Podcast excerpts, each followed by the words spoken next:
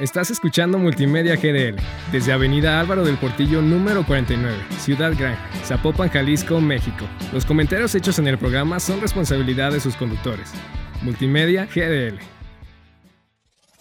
Terminó el calentamiento. Es hora de empezar el juego. Ya comienza Deportivo Panamericano. El mundo deportivo al alcance de tus manos.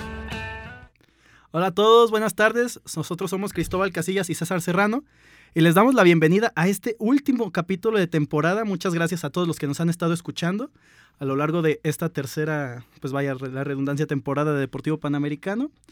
Este, también le queremos agradecer a, a Yasmin Arias que nos ayuda con la edición del programa. Y bueno, pues para cerrar estaremos hablando sobre el golpe de autoridad que ha dado Atlas en la liguilla, tanto con Chivas como con Tigres. Hablaremos también de lo que fue el América Pachuca, también un poco de lo que será la final de la Champions, la que fue la final de la Europa League. Y pues de las chivas que sí rifan, que es la femenil, que jugará en la final contra Pachuca. Pero antes que nada, te saludo. Cristóbal, ¿cómo andas, amigo? Pues primero, nostálgico, sí, ya se nos fue la tercera temporada. Qué rápido que pasa el tiempo, caray. Este, recordemos, cuando empezamos en línea nuestra primera temporada, pues ya estamos terminando la tercera. Pero a la vez muy, muy feliz porque a uno como aficionado artista creo que nunca, jamás nos había tocado ver al equipo jugando así. Eh, creo que es la primera vez en toda la historia en que el Atlas clasifica a dos semifinales consecutivas. Realmente desde que yo nací, el Atlas había clasificado a una semifinal en el 2005. Me tocó la del año pasado y me vuelve a tocar en años consecutivos. La verdad es que es algo pues que a toda atlista pone muy muy feliz y sobre todo pues viendo el nivel que están manejando hoy en día porque no es casualidad que estén ahí hoy. Sí, efectivamente. Yo, pues lo platicábamos un poco contigo y lo platicaba con otro amigo que también es atlista, que inclusive Atlas ha mejorado respecto al torneo pasado, porque yo, por ejemplo, veía los partidos del Atlas en la temporada pasada y sí los veía demasiado defensivos y a mí, inclusive me, molestaba, pero eran demasiado defensivos y creo que este torneo han encontrado el balance, porque tanto en los partidos de Chivas, que son los que he visto, la verdad, los partidos de Chivas y en el partido de ida contra Tigres, sus transiciones son muy organizadas, son muy limpias. Eh, Furch retiene el balón, este, pues como ya sabemos, Quiñones está en un nivel impresionante, Chalá también es un, es un avión por esa banda. Este, entonces, como que Atlas tiene su, ese equilibrio donde no solo es un equipo defensivo, ya no solo es un equipo defensivo, es un equipo equilibrado, la, la, realidad es esa. Y es una defensa casi impenetrable y tiene un ataque pues contundente como lo pudimos haber visto contra Tigres, porque Tigres también tuvo sus chances tuvo como creo que tres claras, la de Guiñac, que está frente a Camilo y la abuela, la tajada de, Camilo Vargas a Dueñas y la que salva a Manuel Aguilera en la línea. Y por su parte, pues eh, Atlas con dos, tres llegadas, y ni siquiera tan claras, porque dos tiros son desde larga distancia, eh, liquida la serie. Entonces, sí, yo creo que este Atlas, como tú dices, yo creo que sí podría ser, eh, no sé si el mejor de la historia, no me sé toda la historia del Atlas, pero los resultados ahí están, las, eh, como tú dices, tu nuestra generación, las generaciones más jóvenes están viendo Atlas en su mejor época. Y, pues sí, toca aguantar un, un rato ahora a los chivistas porque pues han invertido los papeles y esa es la realidad. Sí, qué bueno, porque si hay varios... ¿Qué digo? sí se han volteado y también da lástima ver a Chivas en un proyecto que la verdad va sin rumbo, eh, pero pues también da mucho gusto por los atlistas. Y como decía Diego Coca, que esa conferencia de prensa se hizo muy famosa después del partido de vuelta, el Atlas juega, el Atlas juega y creo que hoy en día por fin este, los aficionados del Atlas tienen con qué tirarle carrilla a los de Chivas. Este, pero también lo mencionaba Coca terminando el partido de vuelta contra las Chivas eh, con respecto al torneo pasado, la defensa fue el baluarte sobre lo cual el Atlas se coronó campeón. Se fue Angulo este, y no contó con Santa María.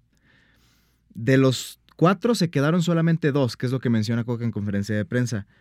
Y aún así, con el Gade Aguirre, con el Hueso Reyes de central y con Chalá de lateral, juegue quien juegue, este equipo volvió a ser la mejor defensa del torneo por segundo torneo consecutivo. Y es lo que decía Coca, no sé si lo tenga que decir yo, Coca, o si los medios pues ya tienen que reconocerlo, pero el Atlas juega, el Atlas juega y no importa quién entre al campo, que ya mencionaremos también la formación con la que termina el Atlas el partido contra Tigres, la ida.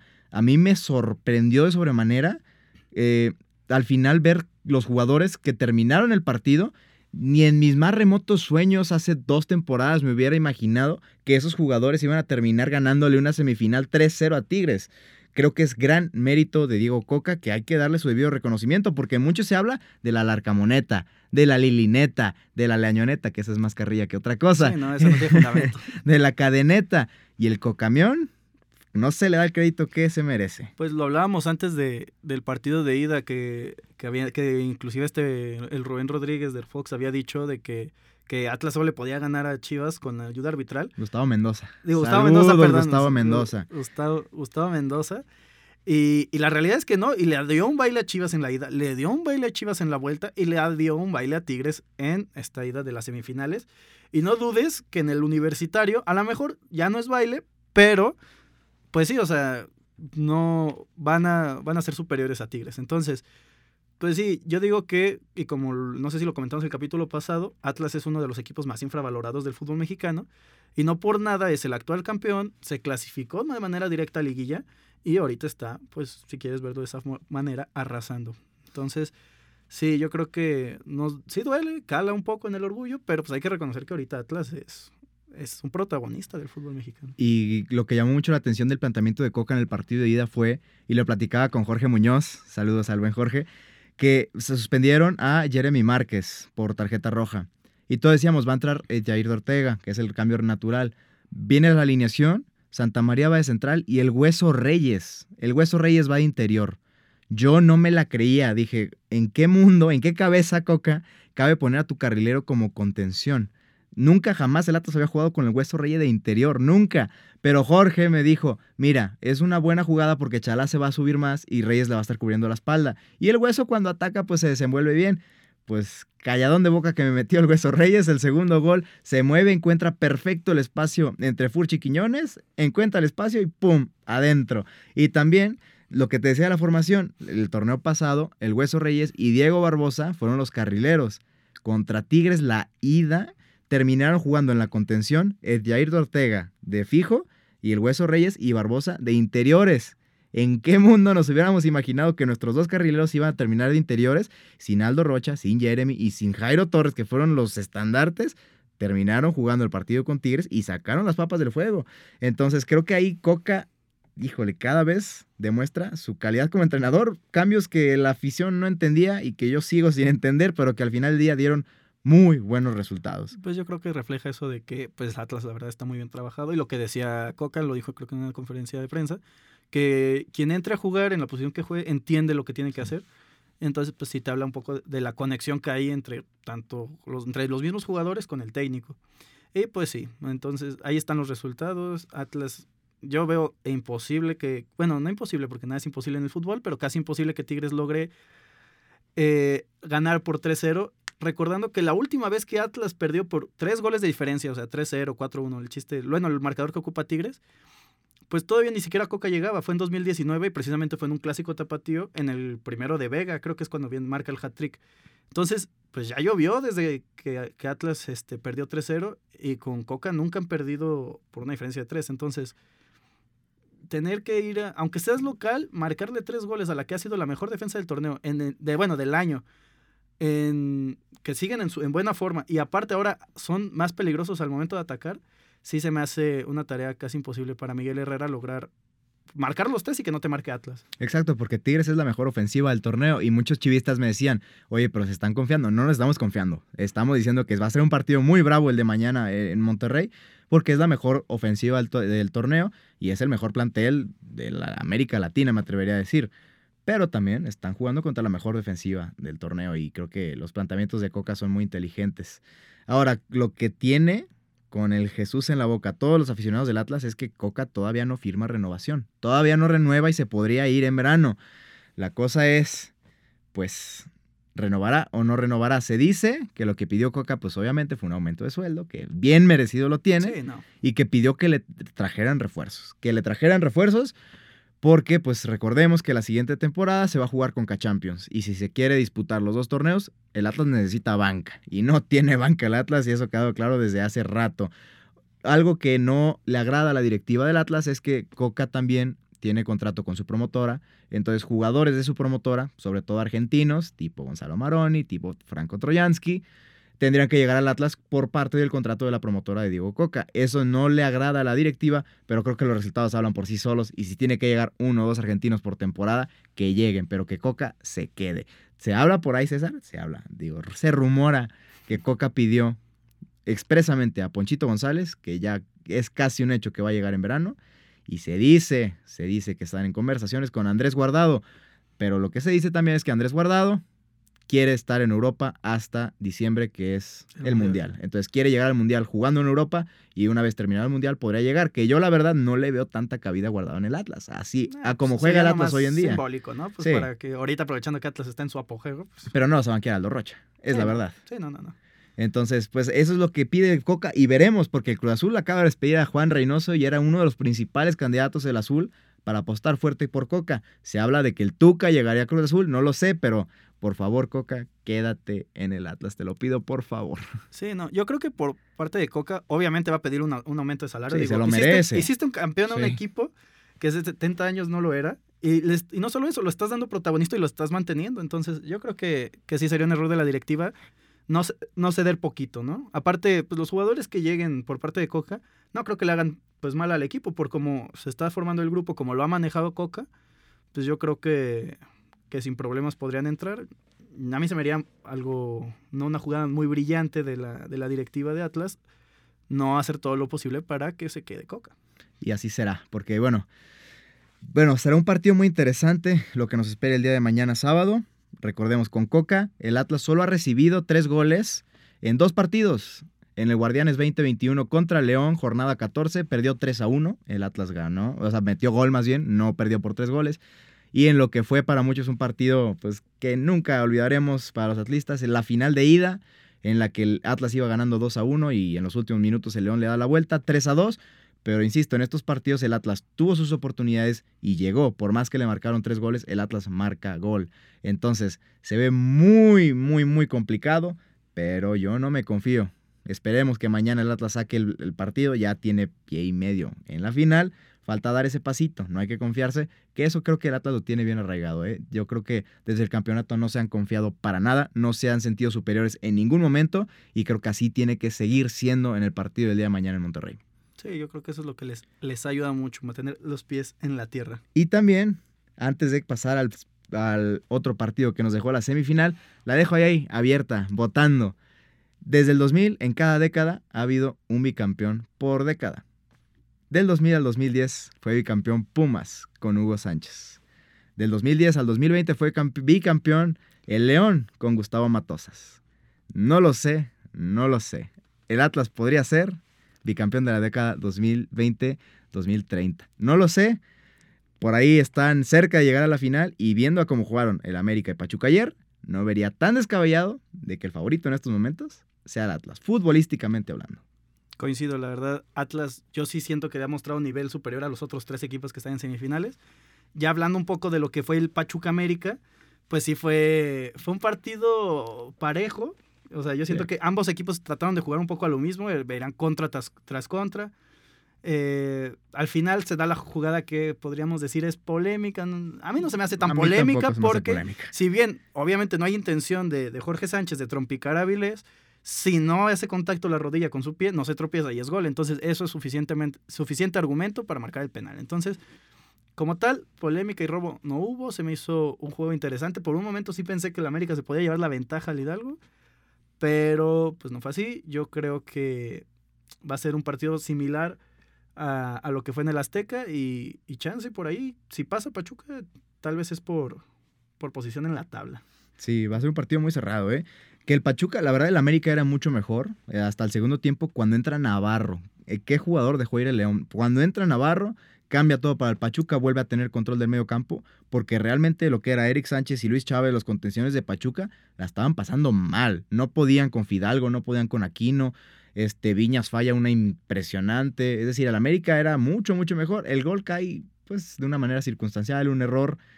Pero, No, pues. inclusive la manera en que le pega Sí, este machucadísimo. Sí, no, ni siquiera era su intención. No. Hasta echar así a, a este Austari. Austari. Entonces sí, muy, muy circunstancial el gol, pero pues merecido. Ya habían tenido sus chances antes. Sí. Y el penal, estoy completamente de acuerdo contigo. No entendí por qué tanta polémica en Twitter. Bueno, sí entendí, es el América. Pero, Sí.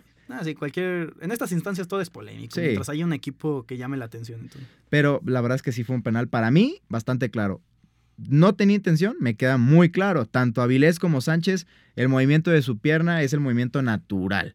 pero hay un contacto y ese contacto provoca la caída de Avilés y por esa caída Avilés no pudo terminar la jugada, faltita o faltota dentro del área, es penal. Y punto. Entonces yo no le veo mayor este, polémica a ese asunto y el partido de vuelta en Pachuca, creo, César, que va a ser muy parecido al que vimos en la ida. Yo no veo a ninguno de los dos equipos cambiando tanto su estilo de juego. Sí, no, yo, yo digo que pues van a seguir fieles a lo que les ha dado resultados, lo que llevó a Pachuca a ser super líder, lo que llevó a América a pasar del lugar 18 a estar disputando unas semifinales.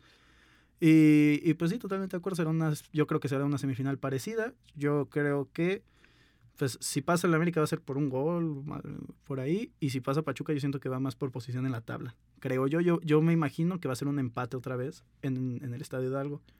Y la verdad, la verdad, yo preferiría una final Pachuca-Atlas. así, porque yo no podría con una final América-Atlas. Si se llegara a dar, no, se, se, podría hacer un fin de semana duro porque recordemos que, ya lo hablaremos más adelante, la final de la Champions en la que está el Real Madrid eh, se juega un día antes de la final de la Liga MX. Entonces imagínate, ¿no? Lo que sería un, un sábado campeón del Madrid y el domingo ver a Atlas y América disputarse el título, no. No, no, no. Qué mala época para ser chivista, caray. Qué sí, mala no. época. Pero bueno, César, ya no nos va a tocar, este, lamentablemente, poder eh, tener un capítulo de con lo que haya pasado en la final. Lo veremos la siguiente temporada, claro, les abrimos la invitación, pero antes de llegar a ese partido, pronósticos. Hay que mojarnos. ¿Tú cuál dices que va a ser la final y quién será campeón de este torneo en la liga, la gloriosísima Liga MX? Mira, yo quisiera que la final fuera Pachuca Atlas. Yo sí siento que la, algo me dice que va a ser la final América Atlas. La, la, uf, nadie quiere, bueno, ningún chivista quiere. Y en ese caso, quiero y creo, bueno, no quiero. Creo que sería campeón el Atlas y prefiero que sea campeón el Atlas porque prefiero que Atlas tenga su bicampeonato pero tenga tres títulos a que, te, a que el América sea campeón y tenga sus 14. Porque aparte, imagínate eh, todo lo que van a decir, ah, pasamos del lugar 18 y ahora somos campeones, el más grande, no sé. Entonces no quiero, no quiero nada de eso. Obviamente a mí me gustaría que fuera campeón el Pachuca, pero siendo, yéndome por la lógica, yo creo que la final podría ser Atlas América y gana Atlas. Yo, mi pronóstico es, primero hay que jugar el partido del sábado, ya veo muchos atlistas dando por hecho que va a pasar a la final, no, es Tigres y hay que respetarlo, pero sí veo al Atlas pasando a la final. Y de la otra serie, yo después del resultado de ayer, la verdad es que yo veo a Pachuca pasando a la gran final y veo al Atlas derrotando en torneos consecutivos en finales a los dos equipos de Grupo Pachuca, León y Pachuca. ¿Por qué marcador? No lo sé, me sonaría que sería una final muy cerrada, así como lo fue la del torneo pasado, pero yo sí veo al Pachuca pasando por encima de las Águilas del América y al Atlas consiguiendo el bicampeonato. Digo, es lo que más anhelo en mi corazón, jamás me hubiera imaginado poder pronosticar algo así, pero la verdad es que el Atlas ha dado argumentos futbolísticos para poder ilusionarnos con eso. Así es, pues habrá que ver al final cómo se dan las semifinales y la final. Pero hablando de finales, pues ya vamos a ver, ahora también no vamos a poder tener un capítulo tal cual solo para la final de la Champions, pero pues ya estamos a una semana. Una semana. A una ya. semana de la final de la Champions entre Real Madrid y Liverpool. Y pues se cocina bastante interesante. Ahorita el Madrid tiene su, su novela, su drama, entre que si llega Kylian Mbappé, si no llega, que todos ya lo veíamos por, eh, por ya lo dábamos por hecho hace unos meses. Pero en los últimos días han empezado a salir rumores de que el París le está ofreciendo todo el equipo, básicamente, todo el proyecto deportivo de Mbappé, le está, le está ofreciendo mucho más dinero y todo. Inclusive la mamá ya dijo, tenemos acuerdo con los dos equipos, las dos propuestas son iguales, es lo que Mbappé quiera. Y pues está toda esa incertidumbre en la Casa Blanca, recordando que también no fueron por Haaland priorizando a Mbappé, entonces podrían quedar sin las dos futuras estrellas. Bueno, ya son estrellas, pero los dos herederos de, de vaya de Cristiano y Messi. Yo desde un, bueno, a Haaland, yo desde hace rato yo lo veía en el City y, y ya, yo no lo veía llegando a otro lado. Y, pero lo de Mbappé al Madrid, la verdad es que es algo interesante, porque también se hablaba de que si llegaba al Madrid tendría que renunciar a algo así como el 50% de sus derechos de imagen, ¿no? Y pues Mbappé genera millones por sus derechos de imagen. Y en el Paris Saint Germain y los controla a placer. No creo que los derechos de imagen vayan a ser un factor determinante para que elija equipo, pero creo que sí está cómodo en Francia, en París, con Messi. Se ha entendido a la perfección con Lionel Messi. No lo sé. Obviamente creo que a cualquier jugador en el mundo le hace cosquillitas el jugar en el Madrid, el convertirse en leyenda en la Casa Blanca. Pero pues no lo sé. Digo, si, la, si lo que dice la mamá de Mbappé es cierto y le ofrecen lo mismo, tampoco creo que hay mucho que pensarse, porque la gran ventaja del París sobre el Madrid es que le ofrecían cheque abierto. Tú ponme lo que quieres ganar y yo te lo pago. Ahora no sé qué tanto pasa eso, aunque también he escuchado de parte de periodistas italianos que en estos momentos es más probable que se quede en el PSG a que se vaya al Real Madrid. Esos son los rumores que están hoy en día. A mí se me haría, digo, obviamente yo, bueno, yo prefiero que se quede en París, pero siendo realistas, o sea, si Mbappé no llega este verano, ya no vaya a jugar en el Real Madrid porque el Real Madrid como institución no puede permitirse que un jugador juegue con ellos de la manera en que Mbappé lo está haciendo. Y si es lo que todos dicen y se ha dicho desde que debutó, de que él es aficionado del Madrid y es su sueño y todo, sí se me haría algo ilógico, inclusive un poco tonto, no irte por el Real Madrid, sobre todo como tú dices, si las ofertas son iguales. Exacto. Entonces, pues habrá que ver. Por lo pronto el Madrid hoy empató con el Betis en su, su, juego de liga y pues ya está con toda la carne, según Ancelotti, bueno, sí creo que está ya con la mentalidad en la final.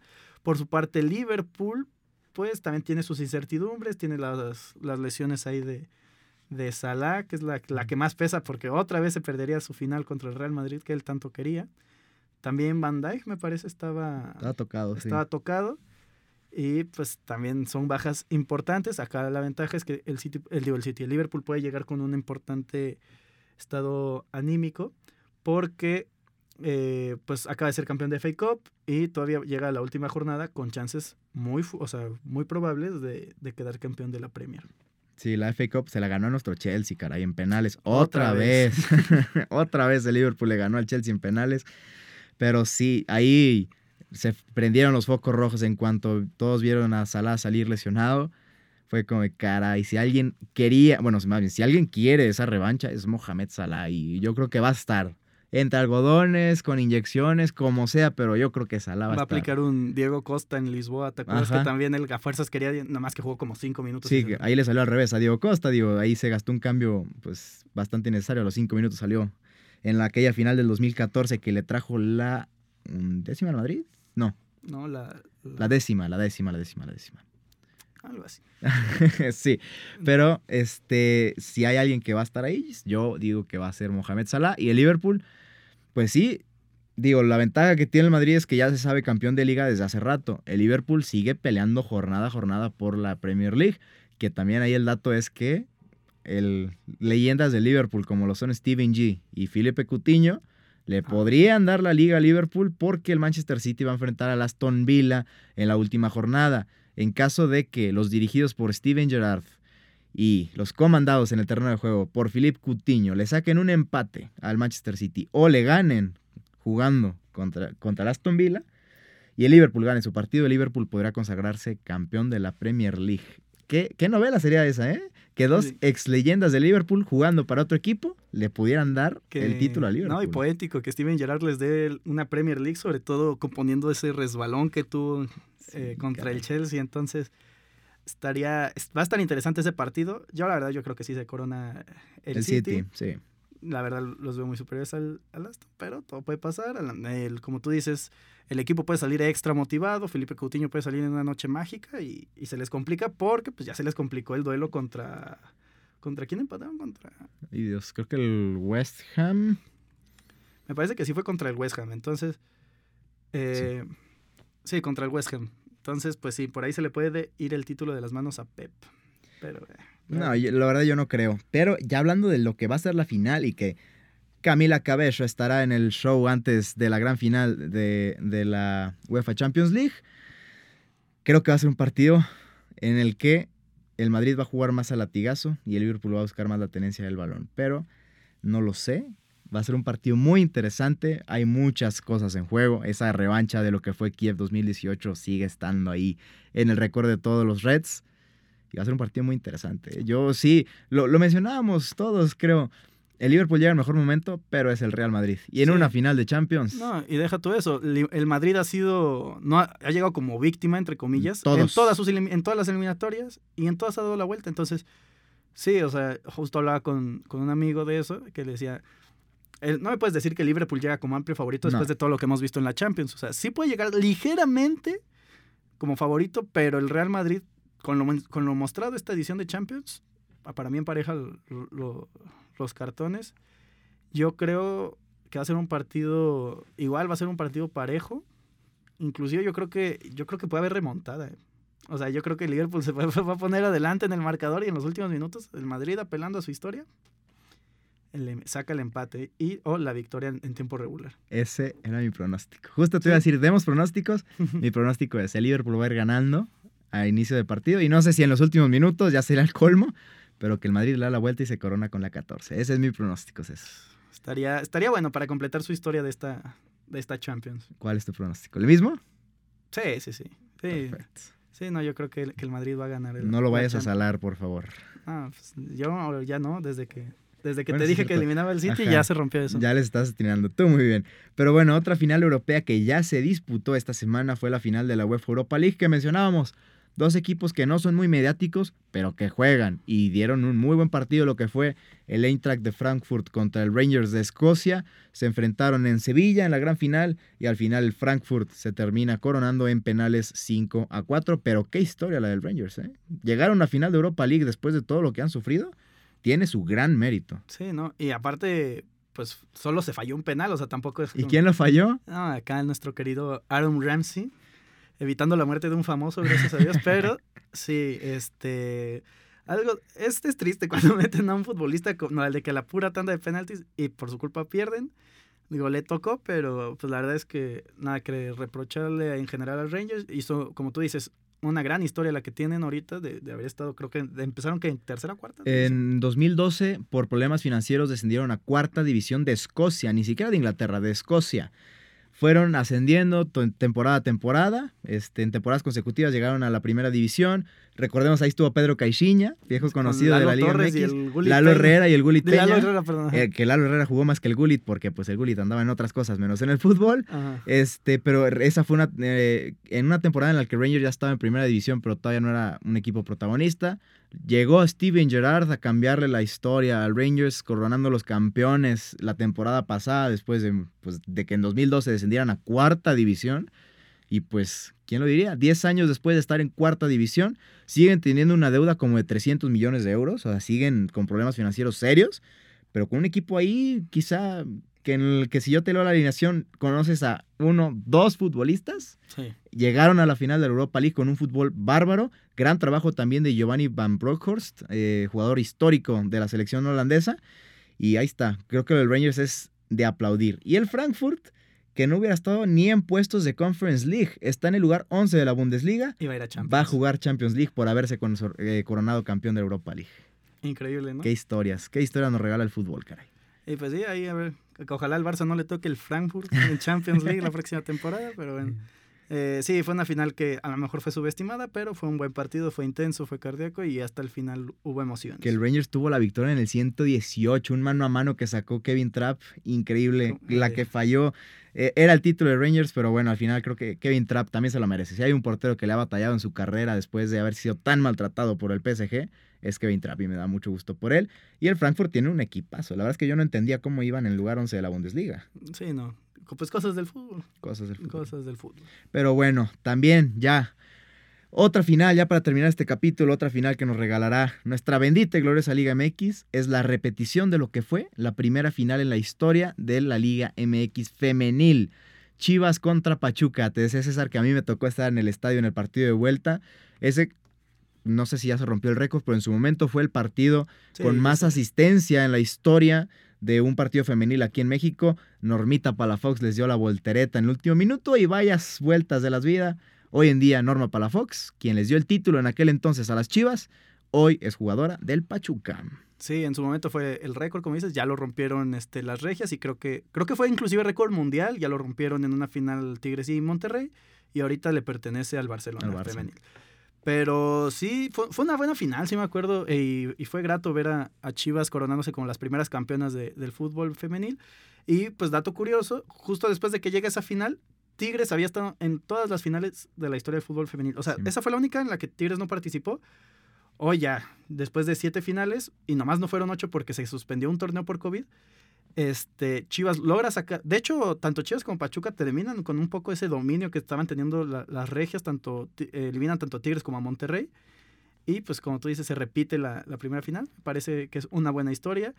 Ahora no solo Norma Palafox se fue a Pachuca, sino que Michelle González, que también estuvo en esa final jugando para Pachuca, ahora jugará para las Chivas con contextos diferentes. Ahorita Norma Palafox, o, hay varias situaciones, ya no sé, siento que perdió un poco ahí el, Sí, el ya. camino, ahorita ya es ma- suplente en Pachuca, por su parte Michelle González ahí es intermitente con las Chivas y pues tendremos una nueva edición y Chivas buscará su segundo título ante la rival que consiguió, contra las que consiguió el primero. Pues sí, también hay que admirar y aplaudir el trabajo de Nelly Simón al cargo de la dirección deportiva de las Chivas Femenil.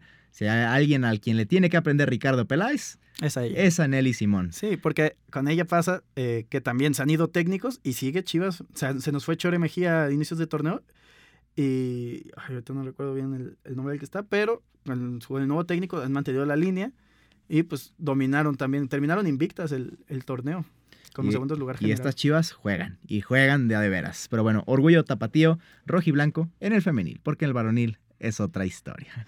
Pero muy bueno. Esto ha sido todo por hoy. Hasta aquí llegó nuestra tercera temporada. Muchas gracias a Yasmín Arias por la edición del programa. Nosotros somos César Serrano y Cristóbal Casillas. Muchas gracias por acompañarnos. Sigan al pendiente de nuestras redes sociales. Se viene otra temporada. Aquí estaremos. Híjole, pues nada, muchas gracias por todo este apoyo. Empezó como un proyecto, este, pues ahí de dos chavos que querían hablar de fútbol y ya está. Y pues ahí vamos, ahí vamos echándole ganas. Esto no ha sido posible, no hubiera sido posible sin su apoyo. Y pues aquí seguiremos dando lata con el Atlas y dando lata con las Chivas. Muchas gracias y nos vemos a la próxima. Suena el silbatazo final. Nos vemos la próxima jornada con lo mejor del deporte. Esto es Deportivo Panamericano. Estás escuchando Multimedia GDL desde Avenida Álvaro del Portillo número 49, Ciudad Gran, Zapopan, Jalisco, México. Los comentarios hechos en el programa son responsabilidad de sus conductores. Multimedia GDL.